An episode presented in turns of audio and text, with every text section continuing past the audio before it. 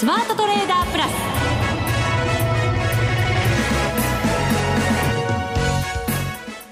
全国のリスナーの皆さんこんにちは。内田まさです。ここからの時間はザ・スマートトレーダープラスをお送りしていきます。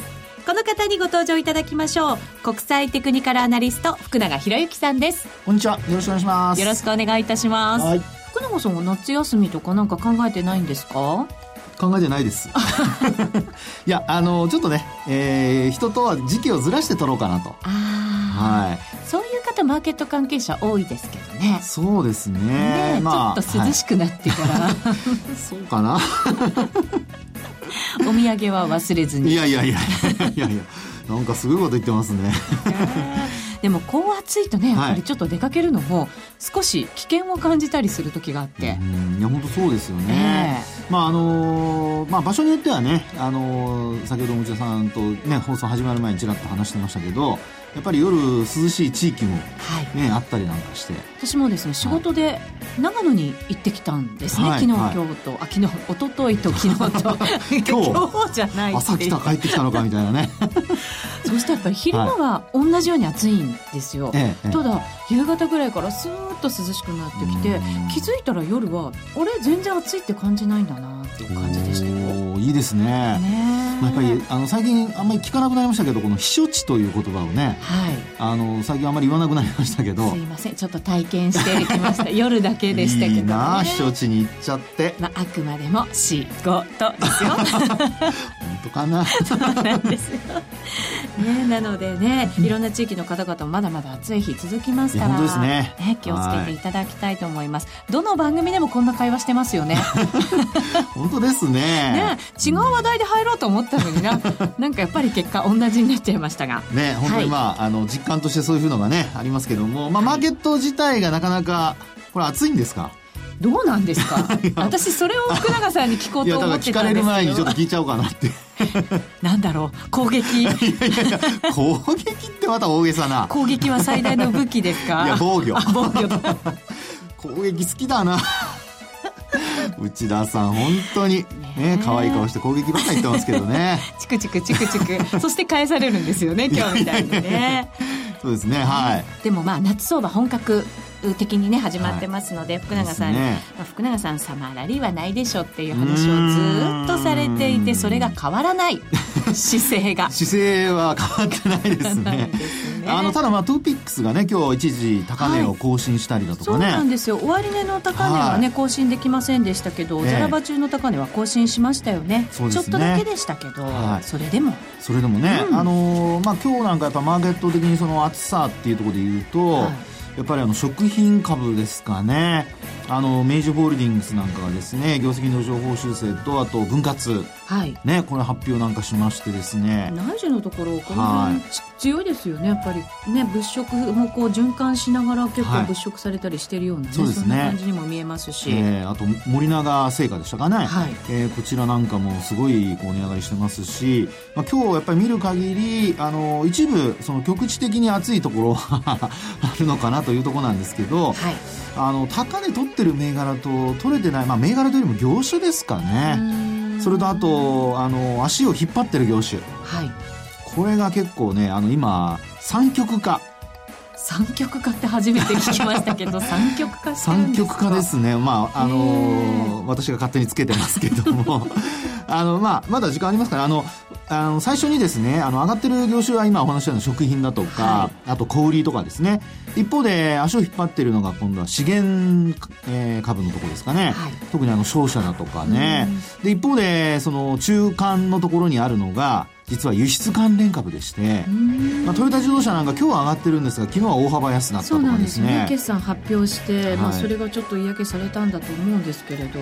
ですからやっぱりですねあのこの三極化している、まあ、極端に言うと二極化の中で置いてけぼりにされているところが一つあるというところなんですけど、はい、まあ、この、まあ、ちょうど中間にあるところやっぱりその輸出関連のところが、まあ、今週末の雇用統計、はいね、えー、ドル円、あと利上げ、まあ、こういったところをですね、まあ、様子を見ているのかどうかわからないんですが、まあ、やはりそういったところを押し上げにつながるかどうかですよね。はい。8月に入っていますので今日は夏相場以降の市場動向について福永さんにたっぷりと解説していただきましょう。それでは番組進めてまいります。この番組を盛り上げていただくのはリスナーの皆様です。プラスになるトレーダーになるために必要なテクニック、心構えなどを今日も身につけましょう。どうぞ最後まで番組にお付き合いください。この番組はマネックス証券の提供でお送りします。スマートトレーダー計画、よーい、ドンそれではここからは、ザ・スマートトレーダー計画、用意ドン。えー、為替市場から見ていきましょうか。さっきでも株の話いただきましたから、株の方がいいですかね。流れはね。ちょっとじゃあ、進行表少し変えまして、株から行かせていただきます。さすが、力ありますね。臨機応変。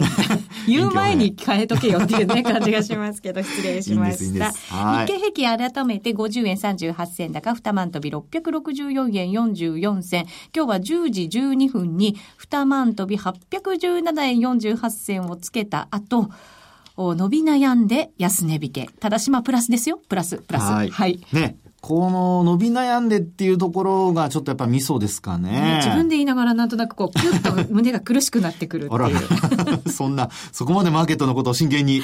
さすが内田さんだなまあ向かい合ってますから。ね向き合ってますから。まあでもショートしてる人にとってはちょっと嫌かもしれませんけどね。まあねはいまあまあ、それは置いといて。はいで、あの、今、あの、内田さんの話にあったようにですね、一時2万トンで800円台つけたんですよね。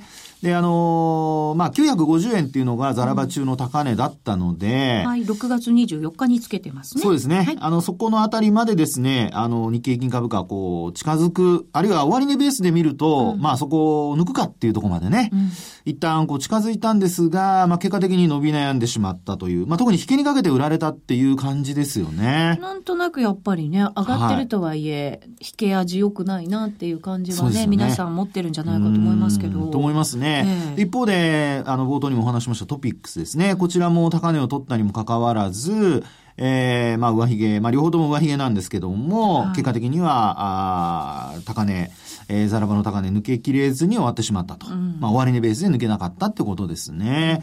で、結果的にですね、あの、今日トピックス安値引け。日経平均株価も安値引けどっちも。なんですよ。はい。ええで、一方でこの売買高が結構膨らんでいてですね。3兆を超えてる。そうなんです、そうなんで3す。兆875億円。はいはい。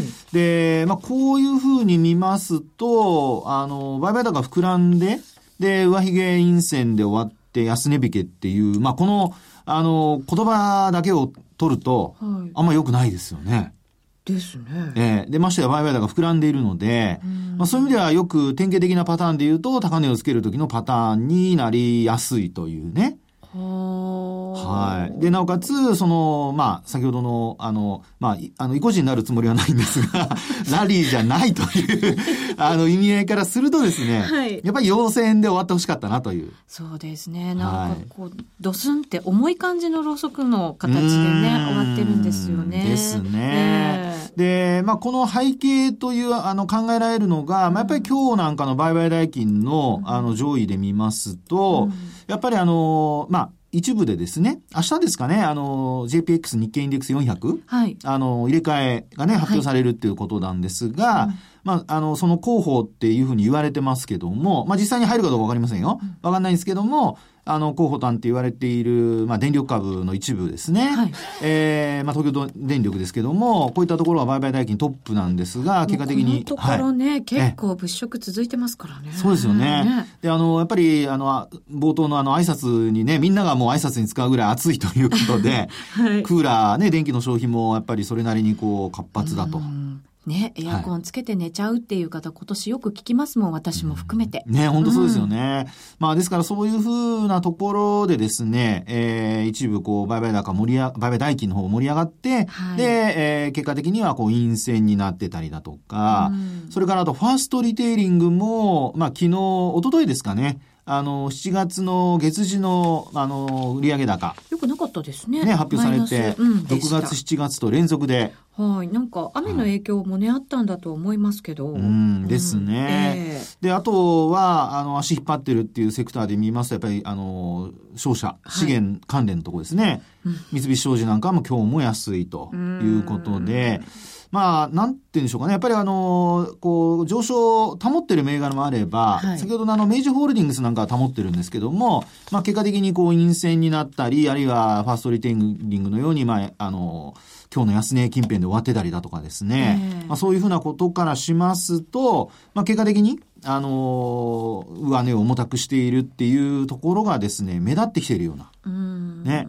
あと、清水建設とか建設株も昨日まで高かったんですけど。ね、鹿島なんかもね、決算予想が回って、この辺りが発表してるのかななんて思いながらも見てましたけど。ですね。うん、で、この辺もやっぱりちょっと、あの、安くなってると。うん、で、あの、一方で、えっ、ー、と、大成建設なんかはプラスなんですが、まあ、やっぱこうやって見るとですね、本当にあの、全体相場、はい、あの、わーっとこう盛り上がってる部分はあるんですけども、うんあの、上値が重たく、ある一定の水準になるとやっぱり上値が重たくなるっていうですね、そんな状況がちょっとちらちら見えるんですよね。やっぱりなんかレンジの中でもこの辺に来たら一旦は利確したいみたいな動きが、こうあるんでしょうね。はいええ、そうですね。え、でまあその背景にあるのはやはりあの、明日の、あの夜の雇用統計だとか、はい、えー、あるいはその雇用統計の結果を受けて、えー、アメリカの長期金利が上昇するかしないかとかですね、うん、まあさらにはやっぱり9月の利上げがね、実際にこう現実味を増すのかどうか、はい、まあこういったところもあるのでやっぱりあの理解工作して結果的にはまあもちろんプラスで終わってますからあの陰線だと言ってあまり嘆くことはないんですけども、はい、あの、やっぱ売り物に押されているという状況ですよね。ニューヨークダウもね、なんかこう連日安くて、昨日は、はい、あの SP500 ナスダックは反発してましたけど、ええ、その利上げへの懸念みたいなものがやっぱりこうドーンと、まだまだやっぱり重くのしかかってる感じはありますよね。はい、そうですね。えー、まあですから、一方で、あの、まあ株式市場は今のような、その内田さんの話にもあったようにですね、日本株だけじゃなくてやっぱりニューヨークもね、重たいっていうところもありますけど、はいうんまあ、一方で、あの、為替市場は、昨日は、なんと黒田レンジの上限まで。はい。ね。ましたね。で、125円一回乗せましたもんね。はい。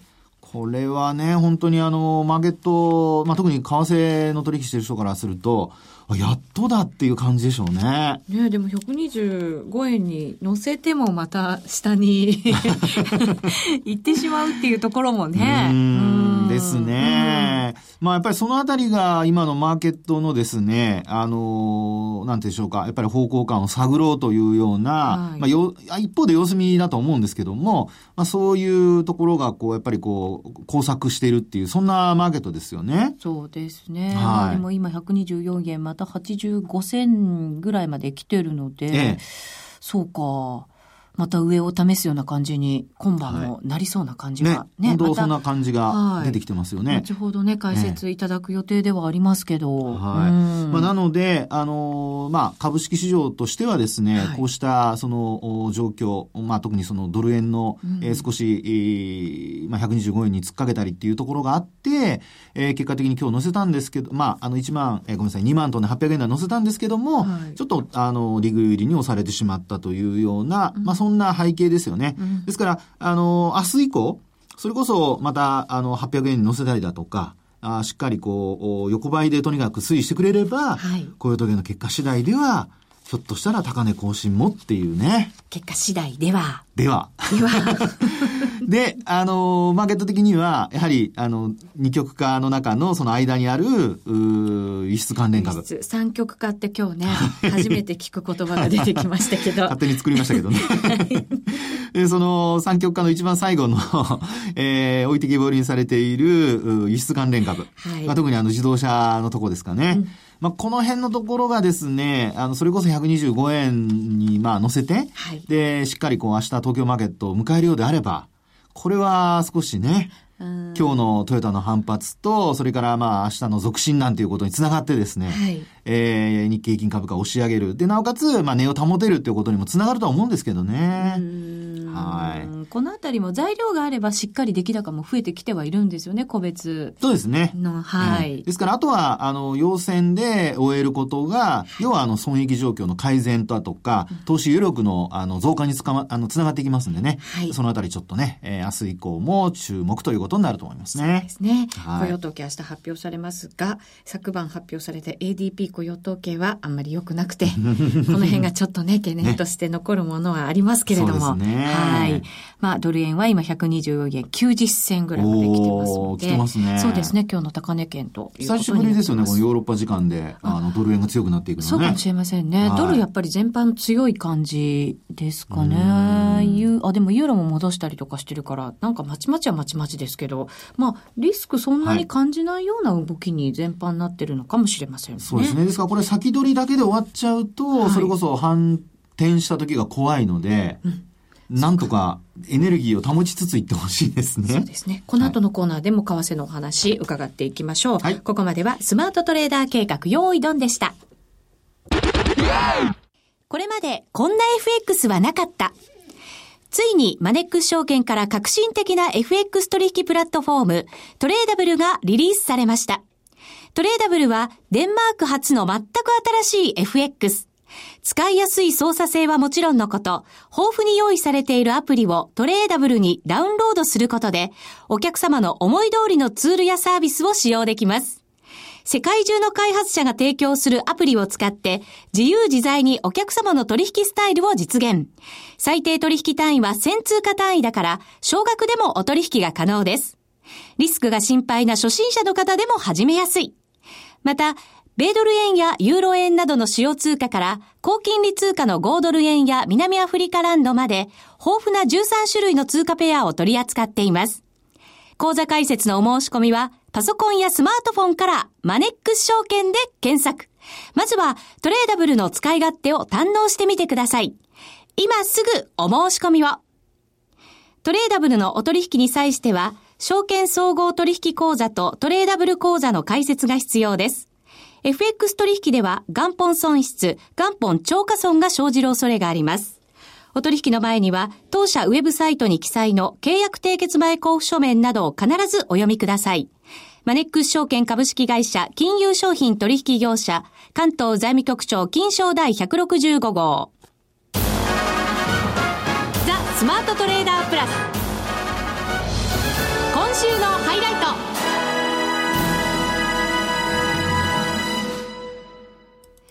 ここからはザ・スマートトレーダープラス今週のハイライトです。えー、為替市場についておはい話を伺っていきましょう。現在のドル円が124円87銭から88銭、ユーロ円136円25銭から26銭、ユーロドルが1.0911から12ぐらいですね。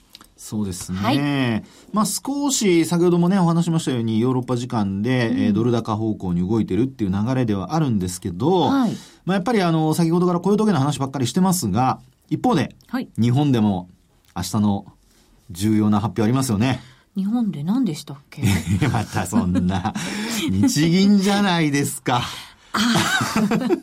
金融政策決定会合があるじゃないですか。そうですね。はい今回は無風だっていう、まあ今回もなんでしょうけれど、ねえまあ動く理由はないのかもしれませんね。ね。ただまあ、あのーこれまでですね、ええ。あの、今回日銀の金融政策決定会合の後また会見ありますけど、はい。あのー話の中でやっぱり、あの、会見の中で注目されるのが、あの、これまではですね、あの、黒田総裁は、やはりあの、原油価格なんかがうん。年後半にかけて上昇して、で、インフレ方向にこう、動くと。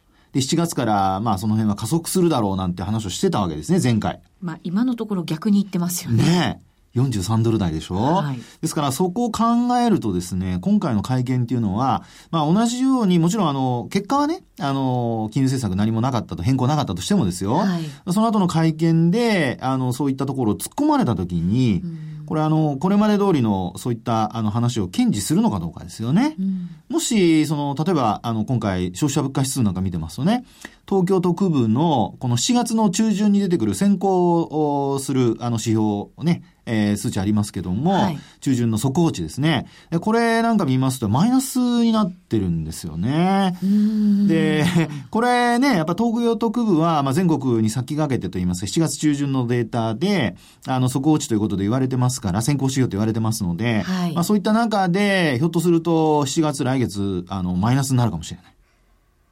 ね、来月とか今月のデータになりますけどもね。そうですね。その可能性は高まってますよね。ね、本当そうですよね。えで、なおかつ、えー、まああー、物価の上昇がこう、お抑えられる中で、原油価格も上がらない。はいで、なおかつ、賃金もそれほどに上がってない。で、なおかつ今回は、あの、消費の部分ですよね。例えば、ファーストリテイリングなんかの、そのさっきの月次のね、あの、売上の状況なんかを見ますと、あの、意外と、まあ、あの、小売りのセクターは非常にあの、業績はいいんですが、実際にあの、日本の人たちが使っているかっていうと、そこはね、ね疑問ですよね。ね、国内の人というよりも、やっぱりこう、ね、訪日外客数、外客人、外国人が、やっぱ消費で落としてくれてるお金、はい。この辺が、こう、ちょっとプラスになってるっていう影響の方が大きそうですからねうん。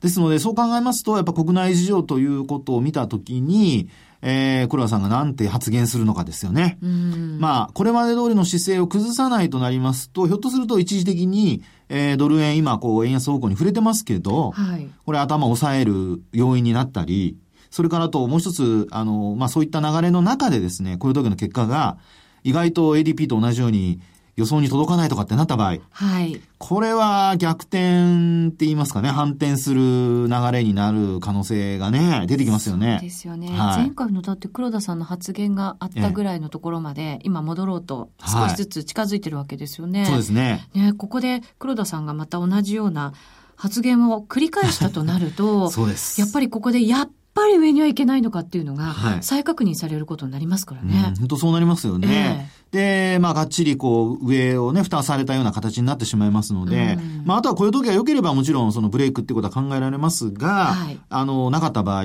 こういう時の結果が悪かった場合ですね、まあ、そうなりますと本当にあの、5日移動平均線だとか、えーこのあたりが124円の、今日なんか見ると25銭ぐらいなんですよね。はい。であと25日移動平均線が今度もう124円切ってまして、うんえー123円の40 46銭とか。ね。で、あと、あ、ごめんなさい、50銭台ですね。123円の50銭台。で、あとは、75日線なんかは今度122円台ですからね。1円ずつこう下がっていくような移動平均線が。はい。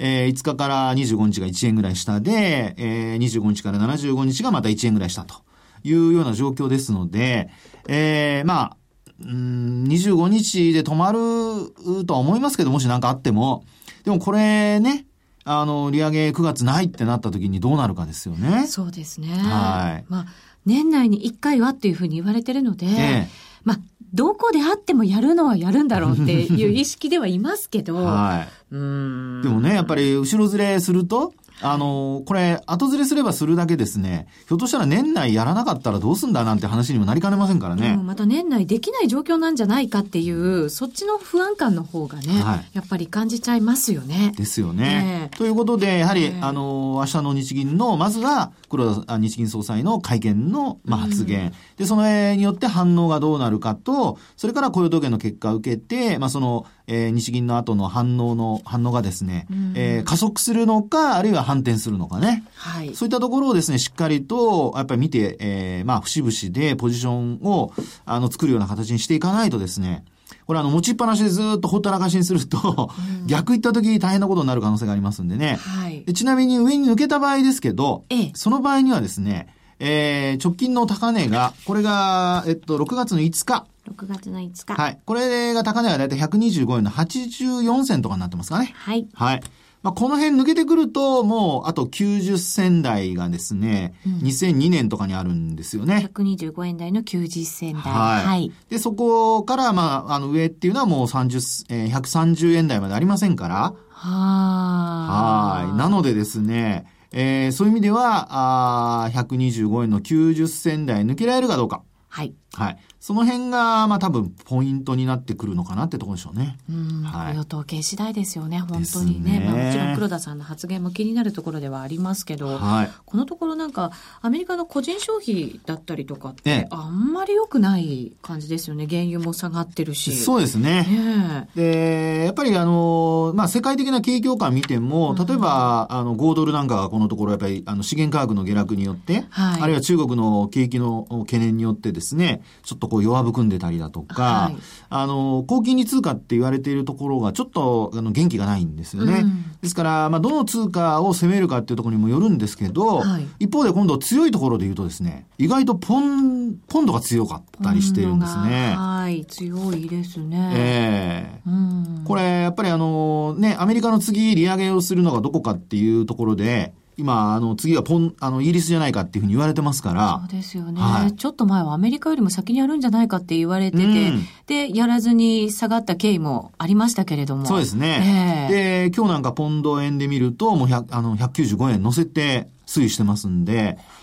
これ結構前の水準ですよね、もうね。ねもう、今年の高値にもう接近っていう流れになってきてますから、えー、まあ、この辺、この辺もですね、えー、まあ、ドル円の動きだけにこう目をとらわれていないでですね、はい、えー、イギリス、ポンドの動きなんかもちょっと、まあ、ドル円で迷ったら、はい、ポンドっていう手もあるのかなっていうところはありますよね。そうですね。6月につけた高値に今、本当にもう、はい。接近してるんですね。ですね。ねそれを抜けたらもう2008年とかの水準になってくるわけですよね。はい、そうそう、そうなんですよ。ですからね、あの、まあ、トレンドが発生してからで遅くはないと思うんですけど、はい、あの、まあ、今のところは雇用統計ばかりがこう言われてはいるんですが、えー、まあ、実際に、あの、迷った時にあまりこうトレードすると良くないので、あと、それから高金利通貨といっても、今、あの、意外とね、えー、ドルが強くなっていて、その分、えー、まあ、弱くなっている部分もありますから、はい、あの、高金利通貨ですね、うん、中国との関係も強いので、まあ、そういう意味では、一つ、こう、ちょっと毛色の違うところ、うん、まあ、そういうところを見てもいいのかなっていうふうには思いますよね。そうですね。はい、やっぱりこう、資源国、いわゆる新興国っていうふうに言ってしまいますけど、すごいこう、お金の流出みたいなところが中国をはじめとして、そういう新興国からも非常に流れ出してるっていう現実があって、なかなかやっぱりこう、攻めづらいなっていうのはありますね。そうですよね。えー、ですから、利上げの、その、アメリカの方の利上げのですね、えー、懸念がくすぶってる間は、やっぱ新興国はどうしてもやっぱり通貨も弱くなるでしょうし、えー、で、あと、それに加えて、えー、一方でこう、くすぶってる間、今度はあの、イギリスの方なんかが、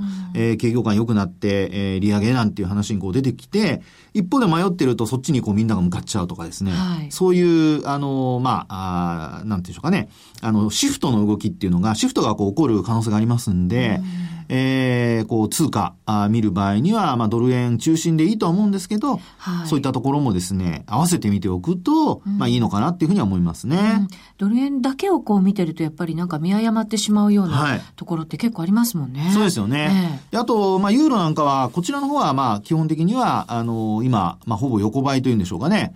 ユーロドルは意外と、あの、ユーロがこう、売られてきてるっていう流れにはなってるんですが、はい、まあ、このあたりもですね、えー、ドルの今日の今の夕方の上昇が一つ背景だと思いますから。うん、そうですね。はい、なんかユーロのあの、も、問題というよりは、本当アメリカ次第っていう、うん、そうですね。次第っていう感じですね。そういうのがありますよね。えー、なので、えー、まあ、ドル中心で、えー、その、通貨ペアを見ることには変わりないんですけど、うん、ドルがこけると、あるいは、あの、まあ、明日のことだけ言うと、日銀が何か言うと、まあ、それによって反応が変わってくると。うん、一方で、えー、新興国通貨はあまりこうね、えー、強さが見られないので、うんあとは、まあ、ババ抜きじゃないけど、あの、なんですか？消去法ですね、消去法。